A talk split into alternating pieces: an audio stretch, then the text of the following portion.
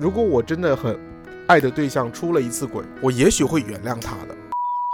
你还小，对，我还小，然后我 哪里小啊？Hello，大家好，然后又到星期六啦，我们三个人，我是陶乐斯，卡门，扎克，我们又欢聚一堂，我们现在就是欢欢聚一堂，展开这个这一周的我们的啪啪三人行。这一周其实这个主题是我比较想比较想做的啦，是因为前两天发生娱乐圈里面发生了一件很大的事情，某男明星出轨了，跟他九年的女朋友，然后出轨大致就是女朋友发现了，其实这个男生他有一个备用手机，发现了很多也很可怕的 detail，然后女生就决定分手了。其实我觉得这件事，你能先告诉我们你为什么想聊这个事儿吗？因为我觉得我们的节目是弯弯的这方面的嘛，因为还有结合弯弯的出轨节目吗？也也可以啊，因为我觉得大家都有一些出轨和被出轨的一些东西可以分享一下。我没有你不要被出轨，哎，你不要打官腔了，你认真的回答。我就是觉得这个东西是可以聊很深的。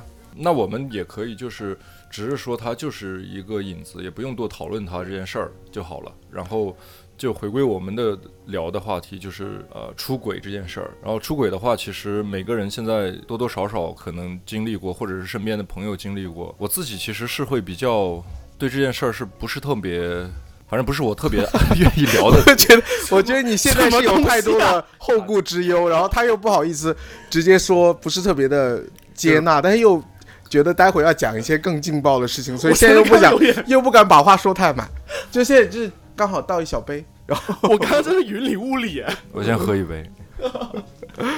没有啦，我是觉得，其实我想问你们一个问题哦，就是问扎克还有问卡门，其实你们有没有看伴侣手机这种习惯的？没有，我完全没有。然后我在交往中的时候，其实是非常坦诚的一个人。我觉得看手机机这件事，不光是有这个所谓的信任的问题，而且还有一些别人个人的一些，我觉得每个人都会有一点隐私，不是说一定是跟两两个人的关系有关的。但是我觉得看手机这件事儿，呃，没有任何的必要，也解决不了任何的问题，所以我我自己也不会看。啊，然后扎克你是没有的哦。没有，我也没有被提出过要求。那你呃，卡门你有被提出过这个要求吗？我也没有没有过。我想说说我，我是会去看的，但是我不是你看过谁的？能看的我都会去看，但是有有一任看不到，而且那怎么办？没办法，而且我真的很怀疑他是就是找。黑客，不是我没办法，他本身 IT 就很猛，然后我觉得他是结了婚的时候，你甚至连他 IT 很猛这个也变成一个背景信息。我知道他职业是什么啊，谁啊？就是我呃谈的第一个人呢、在航空公司。那你有没有尝试？用一些 IT 手段，就是攻破他的密码和防线？完全没办法，因为他太厉害了，那就是真的是你的滑铁卢。真的。因为那时候还小，第一还小，第二是他能厉害到来操控我的电脑，我没办法。哦，对，那很好啊。那你后面有在看，比如说你历任手机的时候，你的心情是什么？我我不是那种说呃我天天都要看，你是说是发现了一些蛛丝马迹之后，然后才会去看他的手机吗？不是，我是不按套路出牌的。对，那你的心情是什么？我是很挺相信直觉的一个人。假如我觉得有有点问题的话，我就会去看。那其实这个事情回归到最根源的问题，就是信任感嘛。你觉得，如果是说有一个人愿意给你看他的手机，是说让你会觉得是有信任感的，是吗？我觉得信任感不是基于他给不给我看手机，我是觉得到了我想看他手机的时候，那当然就是已经出现了一点点问题，我才想会才会去想看。那你看到过问题吗？看到过，而且举个例，举个例子。呃，有一次就是跟那个我交往的那个中国人，然后当时我跟他已经快分手了，然后我决定不要在一起住了，搬出来。然后他有天就来我家过夜，然后觉得有问题，然后就看到了有小软件那你都要分手了，为什么还要看？就不知道吧？当下就是自己要给自己找一个佐证吧。我觉得可当时就是有个声音跟我说要看一下这样子，那你看完之后有什么反应啊？当时我没有立刻去跟他说这件事情，是等到等到第二，第一当然是有点生气了，还有一点就是，哎，居然就是如我所料这样子，那你就坚定的跟他分手吗？中间也拉扯了好长一段时间。其实，那没看的话，你会坚定跟他分手吗？反正结局都是会分手了。当时就是理智跟感性在在都拉扯，那时候是那你现在回想起来，觉得那个看手机那个动作最后一次啊，还有必要吗？可能也许呃从客观上是不会改变什么东西，嗯，但但我就是看了。对，就是你觉得你还会，就是你反过头来，你还会再看吗？如果回到当时吗？就你已经有现在的这个结论了，应该还是会啊，想求证一下吧。这主观上就是想看，就嗯，就想获得什么呀？就验证一下自己的那种啊。我想问陶乐斯，就是，呃，如果是你跟你的一个对象提出说要看手机，如果对方是拒绝的，你是什么想法？有啊，我跟我的那个白人的那一任，他就是不看的。我有跟他因为这件事吵过，就是我是觉得，如果既然没有什么，为什么不可以给我看一下？而且当时我吵，我跟他分过手一次，那个点就是他有 Facebook，但是我们两个一直都没有添加好友。他刚开始追我的时候，他想加我，那时候觉得我 Facebook 里面有些好友什么之类，我不想让他加，那后来发面发现他是有问题的吗？没有问题，他没有没有问问题的。他没有问题。那你从这件事反过回来看，你觉得有看的必要吗？就是光这件事儿，这个人，没有必要啊。那对，我觉得我这样说我自己的很幼稚，逻辑也解释不通，我承认这一点了。但是主观上肯定是有一个你想要收获的东西嘛。可能就是多多少少你在一段感情里面，我我觉得我不是那种很难保证说你从 day one 到 maybe 哪一天你都是完全很有安全感的，可能你嗯中、中途你自己也有迟疑，所以还是我就想希望有安全感。对，在某些时刻吧，我不知道，好像卡哎，那你有通过这件事情真的获得了对某一个人的安全感吗？就我的意思是说，比如说，因为你看他手机，所以你更加相信这个人了，然后你们的关系更健康了吗我觉得？是有的，就是有啦，就是因为你看他的手机，所以变得更加信任他了。他会觉得说两个人是彼此互相坦诚的吗。对，因为我觉得我出发点我不是想 go through 你手机的任何 detail，可能有时候我只是说我要看一下，但是我没未必真的会去看。你干嘛恼羞成怒？我 我就是我就想表达清楚一点，就是我觉得看手机这个我也没有无聊到说，哎，你的 email 我要全部要看一遍，你的打电话的记录、什么短信的记录什么之类的。如果 是一个你不让你看手机的人，你们的关系还会走到这一步吗？你说哪一步分手吗？还是什么？就是你对他最后的好的感受，哦包括你说很有信任感、很有安全感。对我，我懂你意思，因为他打动我的不是说给我看手机，他打动我就是从第一天开始，他就嗯，他就给了我很强的信任。了解。对，但是我觉得挺让我惊奇，是你们两个都没有遇过你的那个对象是需想看你们两个手机的。我觉得像我的对象的话，反正单纯的人也有，复杂的人也有。我觉得每个人都会需要点小空间吧，不一定说是就是刚才我说的，就是跟你的关系有关的。不是，我是觉得卡门他是一个本身他就是一个非常注重隐私的一个人，例如他不喜欢拍照什么很多这种东西。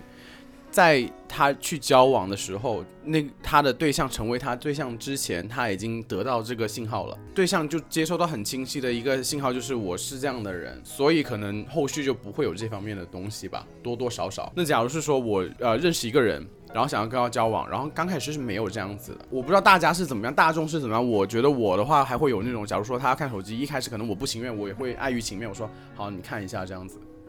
呃，就回到刚才扎克问的问题，我突然想到，呃，在关系中的时候嘛，然后但是其实就是你虽然说没有在外面去乱搞什么的，但是也会有这种情况，就比如说别人是喜欢你的或者怎么样，给你发一些乱七八糟的信息，然后这些信想舔息你的脚，这些信息其实不关重 重要，就是我也不会回复，或者是不会正面的回应，但是他会就在我的手机里，而且我是从来不删信息的人。如果是说我对象要看我的手机，他看到这些东西，他一定会多想。嗯，然后在我看来，这件事儿是没有必要去烦扰我们俩的关系的，所以我觉得说，嗯，就没有任何必要。就比如说这一这一部分，你就会尽量的避开，然后避免去百分之百的全部都要讲大白话那种。对，就比如啊说有有个人在我在关系中的时候，他会说什么，哎呦哦，好喜欢你啊，就是怎么怎么样，或者是说的更过分一点的也有，就比如说你虽然现在有对象，但如果你有需要我，我也会怎么样。然后我觉得这种话我看到之后，我这是这种人可能会直接拉黑，或者说干嘛的。但是这种东西如果是说在我的手机里边，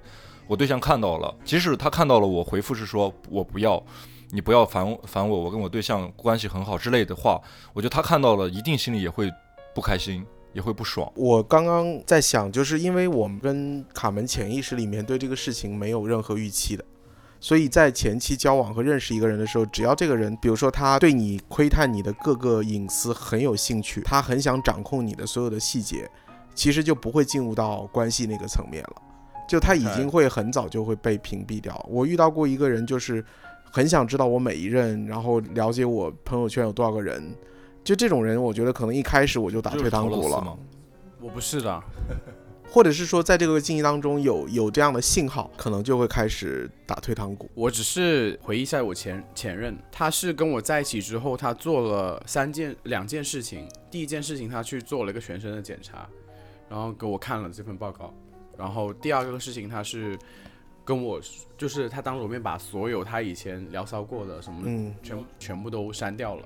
然后这件事情可能导致就是后面没这么 care，但是可能那时候也是觉得被爱的有恃无恐嘛。嗯，然后妈呀，你刚刚是撂了一句歌词吗？你有没有被你们两个有没有被出轨过？其实我想问。据我所知，没有。我觉得我自己的经历是说，当我跟这个人处在一个非常边缘的状态和关系，就预示着快要分手。比如说我前任、前前任，比如说我前前任，他会开始跟我的性生活频次降低，然后我前任开始会有跟我一些小矛盾。那以前是幼稚，现在回想起来，可能除了幼稚以外，还有一个就是心里面是很不愿意接受两个人进入到一个很不健康的关系里面去的。有这么一个潜意识在，而那个不健康的关系，我的打引号的不健康啊，就是那个不健康的关系，可能就会出现出轨，可能就会出现嗯心猿意马。那这个东西就是很多人在遇到这个关系的档口，他不会做决定，他会觉得说这个关系就让他这么继续下去。因为我遇到身边很多人都是舍不得家里的那那盏灯的，就他觉得那盏灯对他很关键。然后他要继续维持，那就肯定意味着接下来的关系会有各种变化。我记得你扎克之前跟我分享的故事说，你的好朋友 有一个叫 的一个朋友，对，然后你刚才跟我说了，我觉得其实有时候感情走到最后一步，如果是真正出现问题，然后有在想要不要继续的，然后还在继续的，有时候可能也不是爱了吧，就是习习惯或者是害怕。那积极点讲责任喽。对，嗯，就是我刚刚聊过了被出轨了，其实你们有出轨过吗？我想问一下没有扎克跟卡门，我有过，我也有过。我觉得我没有的原因是因为在那个我想要出轨的档口就停止了，就我不会允许自己年轻的时候啊，现在我不知道，就当时不会允许自己说。我记得有一次在广州，我跟前前任在一起的时候，我去广州出差。然后我在酒店里面见到了我认识前任之前的一个所谓约会过的对象，嗯身材很好。他来酒店找我，然后我们俩聊得很开心。然后他最后想可能发生点什么，他把上衣脱了。哇哦，然后对，依然胸肌非常好，然后就在那个沙发旁边，我旁边，然后他就想就是动手嘛。那我当时其实很想发生，很想很想发生，然后我最后那一刻我觉得 呃还是不行，我就跟他讲，我说我说还是别了，然后我就让他穿上衣服，把他送出门，我们连天天都没有聊完。然后结果那件事情结束不到两个月，我跟前前任就彻底分开了。就是我知道那个事情发生肯定不是说单方面对方想怎么样，是我允许他来我酒店，对吧？对我刚才也想给了他这个出口，所以我心里面其实已经有一些打退堂鼓的意愿了。所以我当时就跟自己讲说，我不可能接受两个人处在一个那样的关系里面，然后我有身边的人，他可能未来也有，我觉得这个对我当时不是想要的一个关系了。所以我觉得我可能确实没我我所谓的没有出过轨，并不是说我有多贞洁，而是说我在当时那个年纪，就是很害怕这件事情发生，所以就很多时候就快刀斩乱麻，就立即结束了。其实我觉得你这样分析的话，我还挺欣赏你的处理感情的成熟度的。我觉得当年没想到成熟度这件事情，就是我觉得你的当年的年纪，我也有那种当年啊。二十五六吧。对啊，就是你的二十五六，我也在过我的二十五六，但我可以很清楚的说，我的二十五六我没办法这样处理，而且我是到了我前一任之后，我才真正的感觉会好一些吧。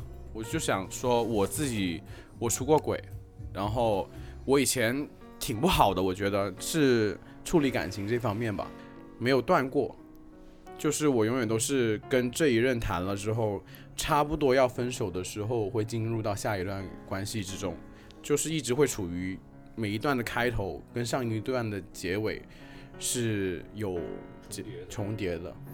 我我首先不想判就价值判断什么或道德判断什么，因为我觉得有，就是我忘了谁讲的，就是道德这件事情是用来律己的，不是用来律人的。就如果是律人，就变成道德家了。所以我觉得，反正我对这件事情没有任何觉得对错的地方。我我更多的是说自己在某一个年龄段，我就是想要那样一个很纯粹的关系，然后我就那么做了决定。我也不觉得我决定有多优秀，或者说多成熟。我也不觉得刚刚陶乐斯讲的，你说两段重叠就多糟糕。我觉得只是不同的当下的选择。我也觉得是说，其实，呃，出轨这件事儿，放在绝大多数人的状态里边，他其实大部分人都不是为了找刺激去出轨的，大部分人出轨各种各样的理由，跟当下的关系不太好，或者是只是当下有一个不好的状态，然后就出轨了，放纵了一次或者怎么样的。很少有人是真的就是我就是在关系中，但是我就是喜欢玩，我就是喜欢去找刺激，然后就去出轨。也不能排除有这样的。对我这比较少，这嗯是比较少少的。而大部分人其实，你要说出轨，在回忆自己，回忆自己就是出轨的当下的时候，我觉得大部分人都是会说我是不好的，就我当时不应该出轨，或者说我当时出轨这件事情是对不起我当时的那段关系的。所以其实出轨这件事儿呢，就是犯了错嘛，每个人都会犯错。那在每一段关系中有各种各样的错误，出轨可能只是其中的一种。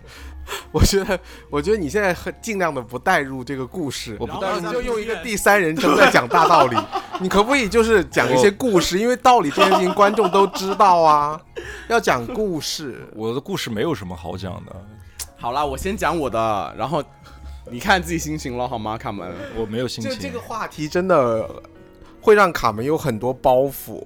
嗯能不能让他就是释放天性，讲一些无关痛痒的？我们来聊一聊，就是，呃，那个关于舔脚这件事情，个人的体 个人体验好不好？可以啊，来，那个卡门，你觉得，就你被舔的时候，你是爽的吗？会爽，你的爽是他，心理上的其实是哎，当然你心理上是怎么个爽法？对我我也就是想这个。征服吧，就是那种他连这件事情都愿意做。没有，我真的没有在追求这件事儿。然后所以我知道，但你是享受被服务和臣臣服的感觉吗？呃，有有这种对，其实心理所以你的心理的满足，并不是来自于他做这个动作，而是嗯他表现出来的状态，对吧？对对对，是的。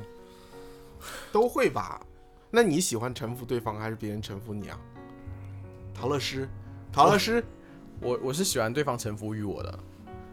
那你就是传说中的主灵啊，领主。不会，我我我也可以很 slutty，你知道吗？回到刚刚我想说的那件事情了，就是我自己的出轨那个心态，我自己是单纯想说，嗯就是从故事来说出我是怎么一步一变的，因为我觉得 一步一一步一步沦为阶下囚。因为你们两个都说过我是一个在感情方面很理性，包括我现任他也是这么说的，但是我是觉得我是怎么一步步走到这个，是经过就是交往过的 T 开头那个人。从那那一段，因为他的经济环境真的很不 OK，然后我要经常的为这件事情担心，为我们的彼此的生活要担心，然后到最后这个成为一个没办法扭转的一个事情，从那时候就变成真的是没有希望了，然后想想快点从那个地方解脱出来，就开始出轨，对，就开始出轨，认识了，呃，大量的候选人。对，然后 就那也不是候选人，那时候疯狂过一段时间，好像我身边有不少的人都是这样的。嗯，就我不是的前任吗？分手之后我讲前任？我说我说我我认识的前任，哦他在啊，我不知道这一段对他来讲 O 不 OK，反正大家也不知道他是谁了。就他在分手之后，他跟我说那一个月他至少约了二十个人。我倒不觉得这个道德上有什么对错，但是我我只是单纯的觉得不要让他成为一个习惯就好。你觉得嘞？我真的没有成为习惯啊，没有吗？还好吧，现在约五个，I'm joking。现在约五个只是因为身体差了。皮皮皮皮玩笑嘞。我刚刚已经紧张的捏自己脚，你知道吗？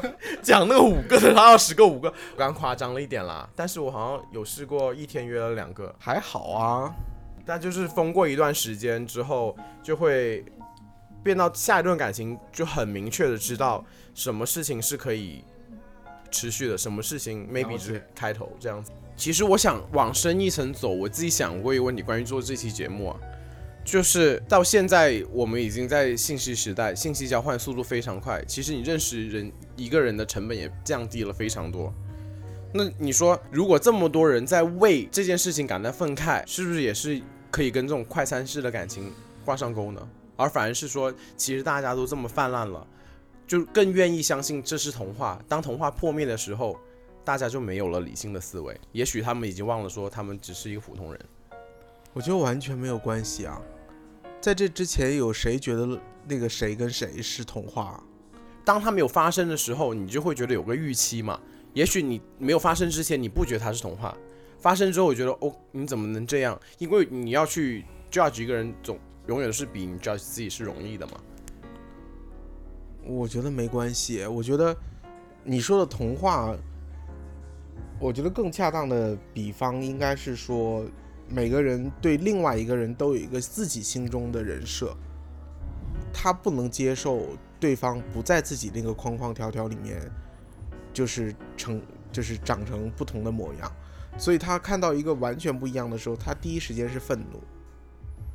那你卡门你是怎么看的？如果就是看到说这么多人因为出轨这件事而感到愤愤不平，我觉得大部分人还是向往说感情是单纯美好的嘛。对。那如果是说看到这个新闻，然后大家去抱怨不平，也在表达自己的立场，这件事儿我觉得无可厚非吧，就是都可以去表达立场这个东西的。嗯。我认为人本身就在变化的。我小时候的对事情的观点，我对恋爱的想法，和我现在，包括对出轨这件事情，我以前是觉得完全不可以接受的。我现在觉得，如果我真的很爱的对象出了一次轨，我也许会原谅他的。就是如果我把当年的那个立场跟现在的立场拿来做比较，我觉得是一个自相矛盾的事情。我还蛮好奇的，你会出于什么样一个心态？说你会选择原谅呢？嗯，我前前任是一个非常固执的人，狮子座，然后比我年纪大五岁，然后说话会非常的喜欢讲道理，然后其实也蛮强势的，硬是一个很硬核的人。我我那个时候从来不觉得他会出轨啊，但分手的时候我担心过他出轨这件事情，当时我非常气愤这个事儿。我现在没有任何证据和历就就所谓的这个历史能够告诉我他出轨了。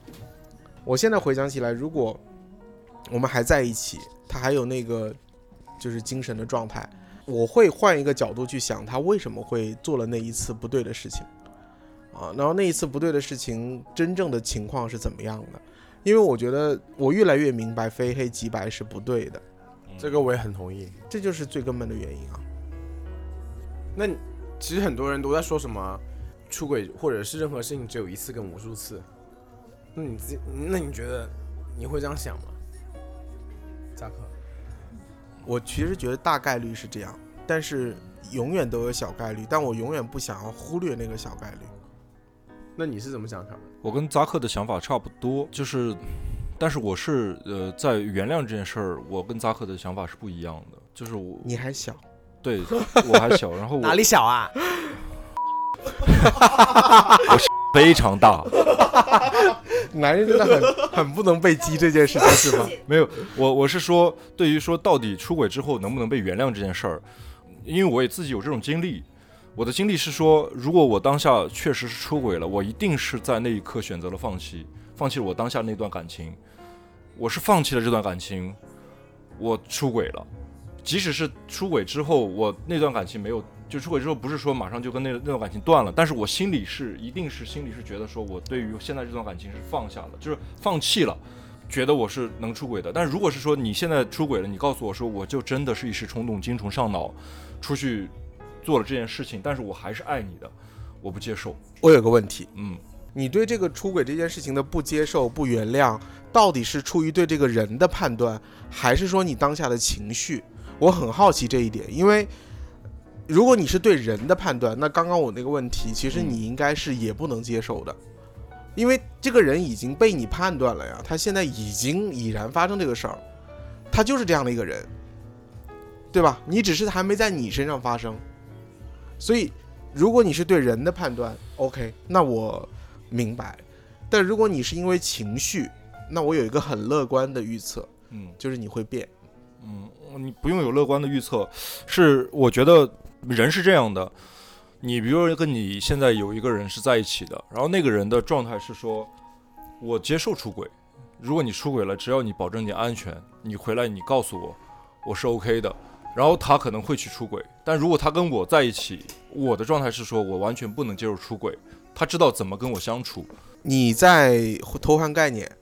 我们现在聊的立足点在于，我们现在都不把任何一个真实的具体的人物带入到这个嗯你只说概念里面你只说我只是说单纯的假设这种关系发生的时候，你会怎么解决这个关系？那当然，我非常同意你。当你遇到一个真实具体的人在你对面的时候，我们的说法肯定是说都不接受，嗯嗯，对吧？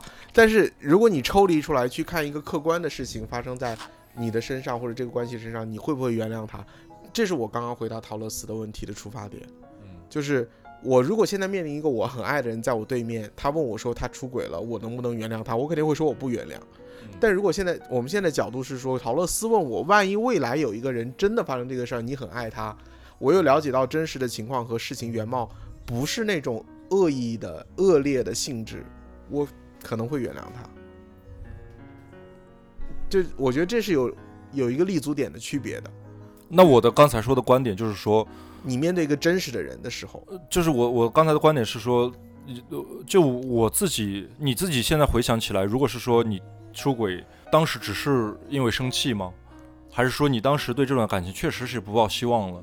都有可能啊，因为就像现在你说的这个人，你身边这个人，你能怎么总结他的状态？你很难一言一语总结。嗯哎，我想问你个问题啊，假设过了十年啊，然后你也工作越来越顺，然后你也做到了自己想做的职业状态，你中间也谈了两三个恋爱，然后你终于找到了一个跟你精神很契合的人，然后这个人无论在品性、外貌、性爱你都很满意，只是嗯可能缺了一点激情吧，两个人嗯维系着。嗯然后在你一个很平和的心态下面，你再回想起你目前拿来跟大家讲你为什么会跟 分手的那个缘由的时候，在那样的一个心态下面，你觉得这个缘由还成立吗？我跟我现我就你这个问题，就你的那个缘由，我总结一下，就是因为他上了小软件，然后你对他有了一个基本判断，你觉得这个人在这件事情上的处理，这影射了他未来很多事情的处理方式。其实这这点其实你是倒是说错了。我对于这件事情，背叛这件事情不值得被原谅，对吗？背叛挺严重，对我来说，出轨不也一样吗？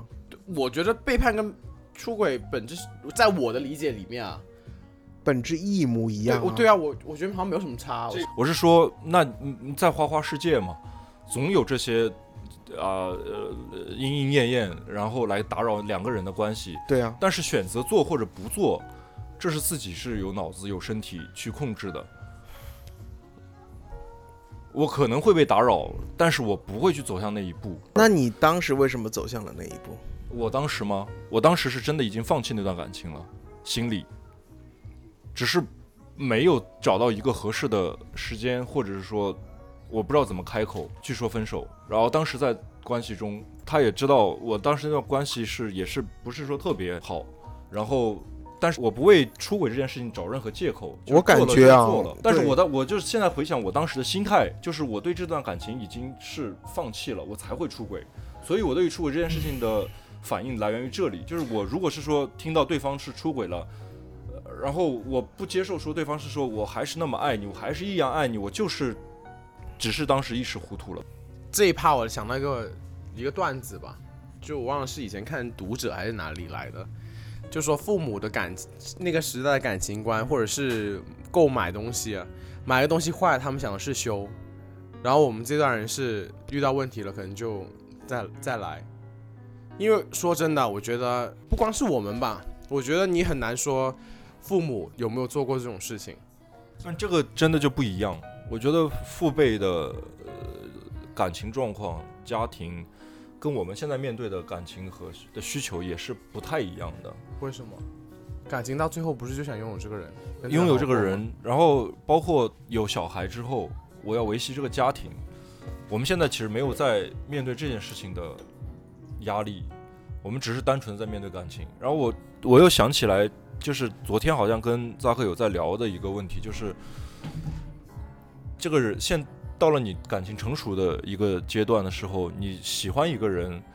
或者不也不叫感情成熟，就是当你经历过很多事儿之后，其实你对于喜欢这件事情的表达，不是说喜欢，我喜欢你，我就要爱你，我就要给你好，我就让你好，让你开心，而是拥有你，我就是想，只是想要拥有你。你说感情成熟之后是这样吗？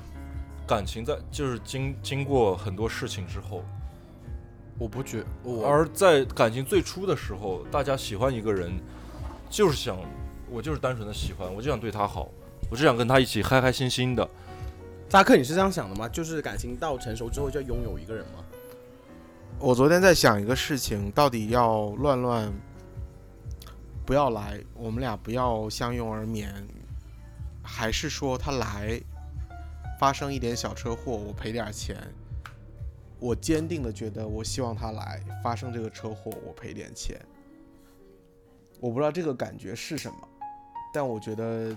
就是，这是给我一个很强烈的信号，像他这样的一个人在那儿和不在那儿，对我的影响真的不是工作钱和生活可以给我带来的同等量级的影响，这个东西是无法比拟的。但是我也觉得，如果没有这样的一个人的存在，我百分之九十五以上都觉得完全没问题，可能有百分之五是觉得。略微有那么一点遗憾。那那我问一个问你一个问题，就是如果现在就你现在的状态，如果说乱乱从你的生活中就消失了，你觉得对你的生活会有改变吗？不会。我觉得你如果真喜欢一个人，想的不是说他离开以后你会怎么样，而是想说怎么让他不要离开，是想的怎么让他在的时候更开心，而不是不让他离开。哦，对对对对对，这个我觉得是因为你已经进入到了一种就是可以去自我治愈的一个状态。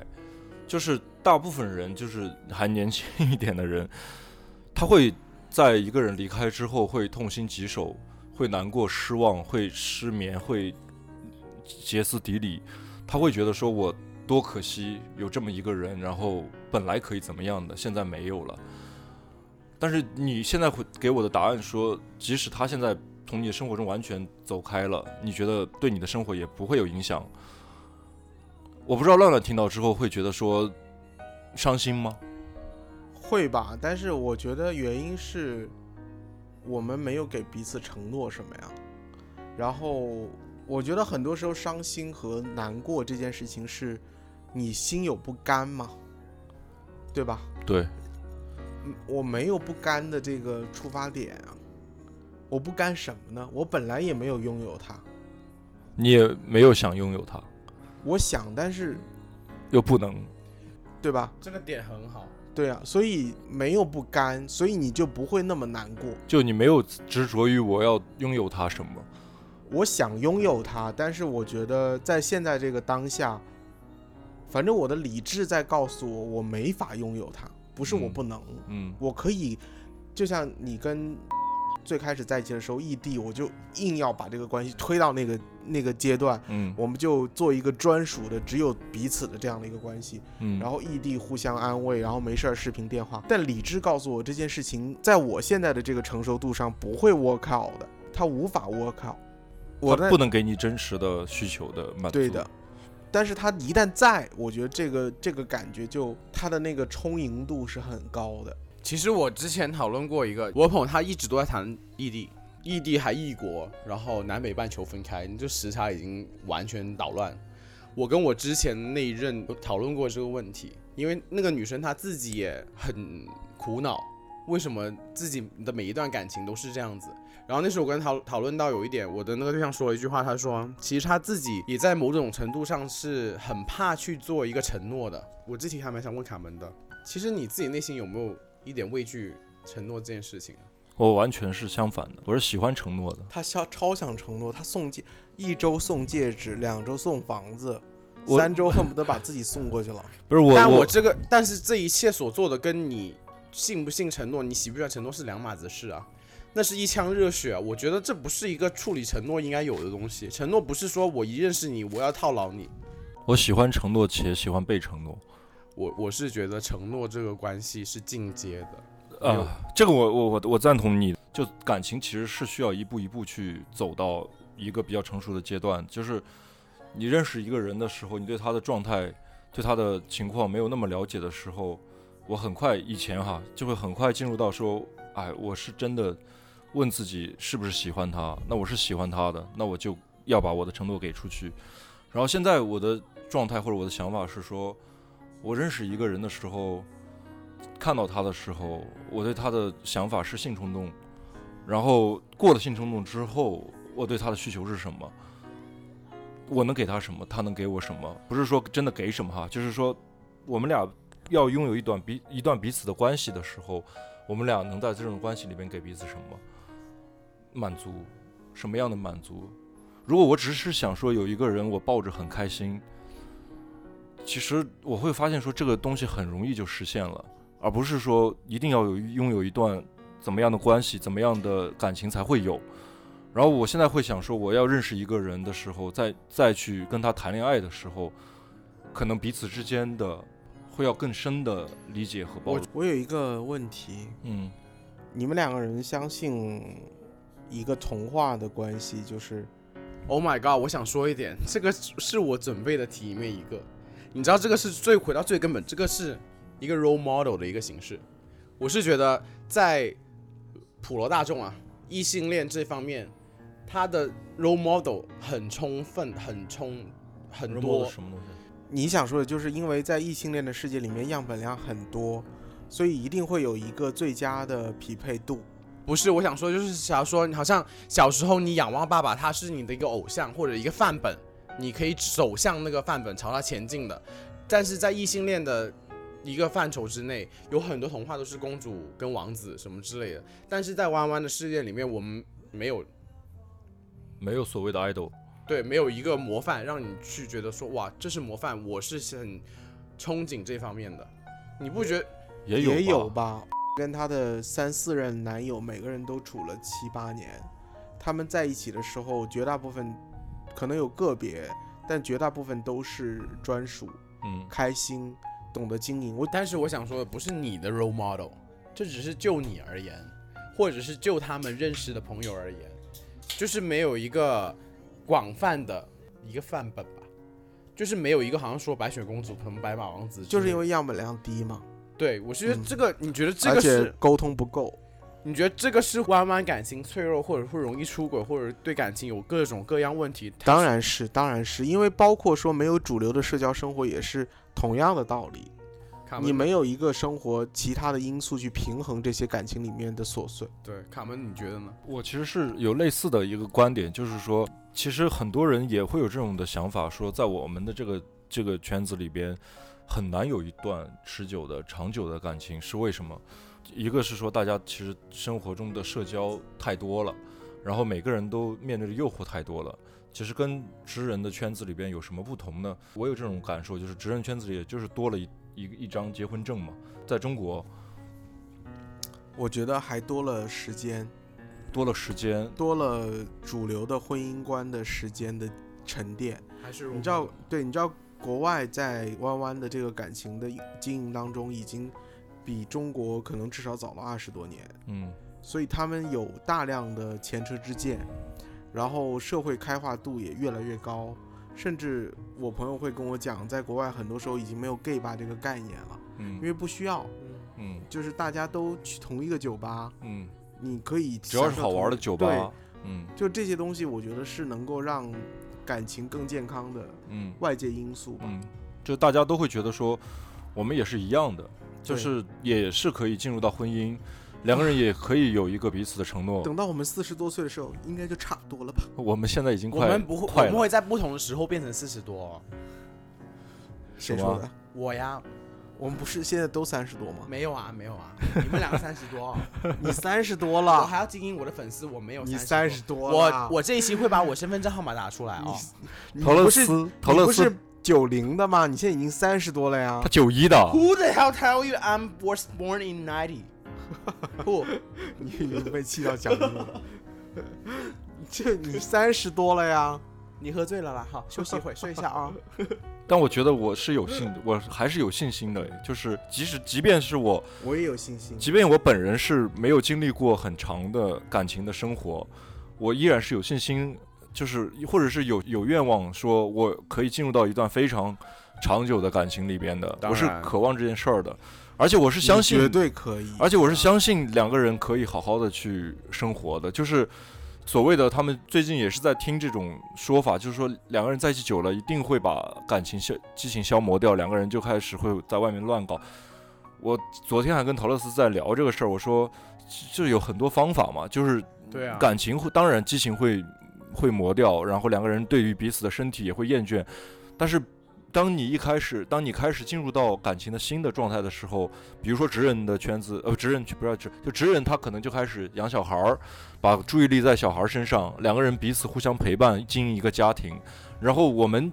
这个群体也是一样，很多人也开始代孕小孩儿，然后包括你生活中，其实我们的限制更少。说白了，你如果不想要小孩儿，那两个人可以有很多很多事儿可以做。就我有这种理想化的想法，只是说我自己有一些障碍，但我觉得也会解决。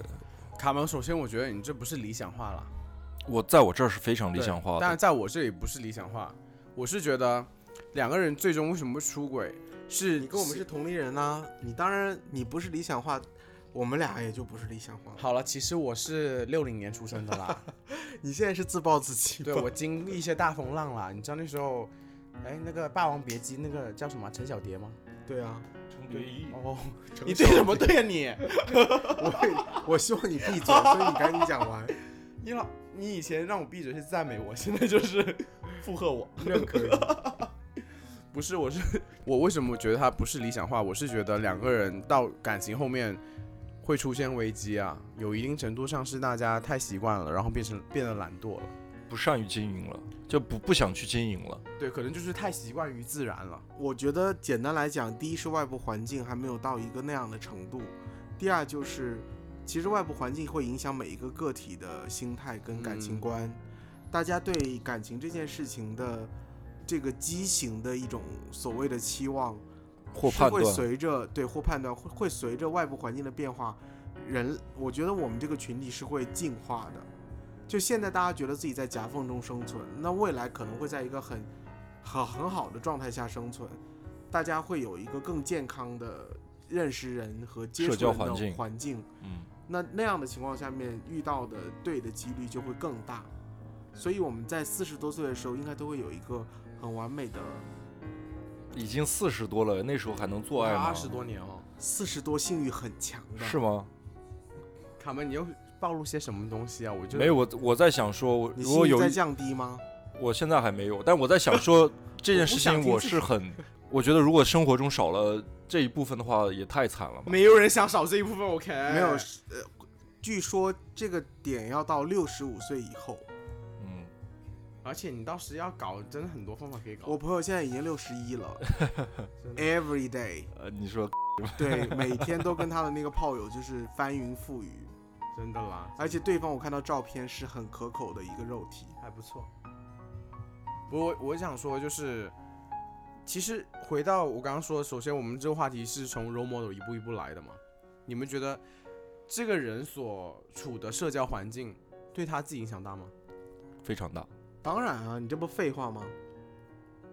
所以我之前一直在讲一件事儿，就是现在的这个呃社交环境，包括这些现在的是是我们能 经不起挑战。我们能我们在接触的这些信息，对于一些心智还没有那么成熟的人或者是小朋友，他的影响还挺大的。就是大家在没有独立人格去判断这件事儿的时候，很多信息给他的冲击，会让他的世界观产生一些偏差。对，其实我想讲的也，我想问的也没这么大，就是假如说处在于弯弯中的个体，你身边认识的弯弯，或者每一个不同的朋友，或者是每一个不一样的人，我自己是觉得他身边的人很大程度上表现了他是什么样的。对对，我觉得是，首先就像扎克一直也在说的，就是每个人要有独立的思考，要有自己的对于这个世界真实的想法、看法、想法，然后你去接触期待这个事儿，对，然后我很喜欢看到不一样的人，不一样的声音，不一样的声音。你在面对自己的欲望的时候做真实的选择，然后你在面对一段关系的时候，你做正确的选择，不要被这些外界的因素所打扰，这是大家其实要好好的去做的一件事儿。我突然呃想到那个陶乐斯刚才你问我的那个问题，就是我经历了这些感情之后，我有什么变化？我突然想到，就是我现在从一开始的时候，我想去证明，呃，我有多爱一个人，或者是那个人有多爱我。我到现在，我变成我完全不会想去证明这件事儿了。就我在刚开始谈恋爱的时候，我觉得我一直在会花很多的精力去去证明这些事情，就他到底爱我多少，爱爱不爱我，我到底爱不爱他，我会做很多事儿来证明这些东西。然后后来到现在，包括跟前任，我都不会再做这件事儿了，我都不会再证明什么。我觉得好像两个人在一起的那种感受是证明不了，有很多东西是证明不了的。有的时候一种关系就是无需证，就是我跟他，我爱他，我喜欢他，我给给他做这些事儿也好，我不做这些事儿也好，其实是不会影响我爱他这件事儿的。我现在是有这种变化，我自己心里非常清楚。然后，呃，因为我现在包括我遇到我前任，我前任因为呃那个之前的感情的经历也不多，所以其实他在我们刚开始的时候那个状态，就我完全是我刚开始我最初的状态，就是一直在佐证我到底有多爱他，爱不爱他。那我现在回头来想，我说我为什么现在不会去佐证这件事儿了，是因为我真的是相信自己，我越来越相信自己的对于感情的这种执着，所以我觉得不需要证明什么。你知道有一件事情很幸运的，就是很多人长很大都不知道自己什么叫爱。对然后我我也想问一下陶乐斯，就是既然陶乐斯一直在让我让我们提问哈，就是好了，你搞得大家觉得我很想红，我是真的很想红啦！观众关注我们公众号、微博，还有一键三连，谢谢。对对对，呃，然后我我我想问的问题跟这个我们今天讨论的主题有关，就是出轨这件事儿。既然大家现在就说对出轨出轨这件事儿心态是会一个比较开放的心态去面对的话，那如果是说放到你自己身上，如果现在你的对象出轨了，你觉得你会怎么处理？我觉得人都是自私的，我第一反应就会觉得说我应不应该继续，我会问他说，会讨论一下原因吧。然后如果他只说我就是一时精虫上脑，对不起你，但我还是坚持说我们俩的感情我没有放弃。如果是亚当的话，不会继续，因为我们还没到一年你就出发生这种事情。哦，就是你的判断是说，你们俩的感情还没有，就是到彼此应该是厌倦的那个，就是对于彼此的身体或者是说嗯状态还不应该到厌倦的时候，他就已经这样了。我首先 我不是很相信真的会对彼此的身体厌倦啊。嗯，第二点就是，如果真的要客观去分析，我觉得七年之痒嘛，嗯，嗯，你不要说七年，你至少 at least 两年吧，我觉得是 reasonable 一点了。如果你就一年都没到，你就出生这种事，证明其实你自己的坚持也很不坚定啊。嗯，但如果是说换一个别人跟你相处了很久的两个人已经进入到一个稳定的感情的时候，你的处理可能就会更妥协一些。我会想说这个问题能不能解决，嗯，大家能不能在从中找一个平衡点？如果可以的话，那就继续；如果不可以的话，但你同时也认可说出轨这件事情只有一次和无数次。我觉得一次跟无数次出现的那个真正出现是在你出现一次之后，你有没有意识到这问题在哪？而且取决于你愿不愿意解决这件事情。嗯因为我觉得我也同样的风险啊，嗯我不能只是说我我的对象有这风险，我也可能会出轨啊。嗯，我也不想说我一辈子不会出轨嘛。你想出轨是吗？不是，我不想。我觉得我以前，我以前我的前任跟我说过一句话，他说：“他说陶乐斯，不管你工作有多好，你这一辈子一定会被人开除一次的。嗯”然后我觉得那是 bullshit 啊，我就不可能的嘛。但是我觉得越久之后，我相信也有可能。像你这个经济环境下，你也是可能其中的一员。嗯你很难保证说，你就算今天的立场有多坚定，也许有一天各种原因就发生了。所以我们现在讨论了一整晚上，我觉得在面对出轨这件事儿上，我们应该有一个什么样的一个什么样一个态度去对待它？当然是说，我觉得没有应该，我没有应该，我觉得任何一个独立的事件，你都应该在那个独立的事件上面去就事论事的去判断。嗯，所以没有一个以一应万的法则去教会大家怎么去面对这个事儿。明白？同样的道理，我觉得发生在名人或者非名人身上也一样对，啊。所以对任何事件的观点，我还是很鼓励大家有一个独立的、深入的思考。嗯嗯我的想法就是，发生这件事，首先是你的对象，你是需要跟对象一起去面对这件事情，嗯而且取决于你们共同想不想解决这件事情，而不是只是这件事情发生之后就是一个结果。而且就算他出轨之后，很取决于这个人的，你到底想不想跟他走下去。如果你是觉得其实也，如果对方出轨，我相信你自己的感情你自己也清楚，你自己到了感情这个什么样一个点，你自己心里明白，只是看你自己愿不愿意继续妥协，或者是想办法去解决这件事情。如果你自己也没有什么了，那那你就说开。如果你自己真的是还是很珍惜的话，我觉得还是需要奋力一搏的。嗯，你呢，凯文？就在关系中的话，更珍惜吧。就是其实我自己一直觉得，说是两个人能走到一起真的很难得，所以我觉得还是更懂得珍惜吧。每个人珍惜自己的爱人，那如果真的出轨了呢？你还是选择不原谅吗？还是他对我来说，我现阶段就可能会不大能原谅我觉。得这也很，我我觉得是没有问题的。我们三个就代表了不同的立场嘛。嗯我觉得，也许在听的任何一个人听到了之后，他会回想一下，如果是自己问到这个问题，不要，我觉得任何的处理方式，你不要自己感到压力了。嗯，所有的前提都是让自己舒服先嘛。对，你不要管别人说这个是大家这么做，所以我要这么做，不对呀、你在任何关系没有一段关系可以代替你自己的关系啊，肯定是你自己关系你自己最清楚。嗯我觉得你的观点也挺好的啊，我很尊重啊。嗯然后今天的比较比较沉重了，然后我觉得大家可以抱着就是听一听的心情聊就好了。然后很高兴分享这一期的话题了，我觉得自己还是蛮值得深聊的。再一次谢谢大家收听，然后同时欢迎关注我们的公众号啊、微博啊，有任何问题可以私信给我们，都很欢迎大家来跟我们讨论一下。然后我是陶乐斯，卡门。扎克，祝大家晚安。祝大家晚安喽，下周同一时间再。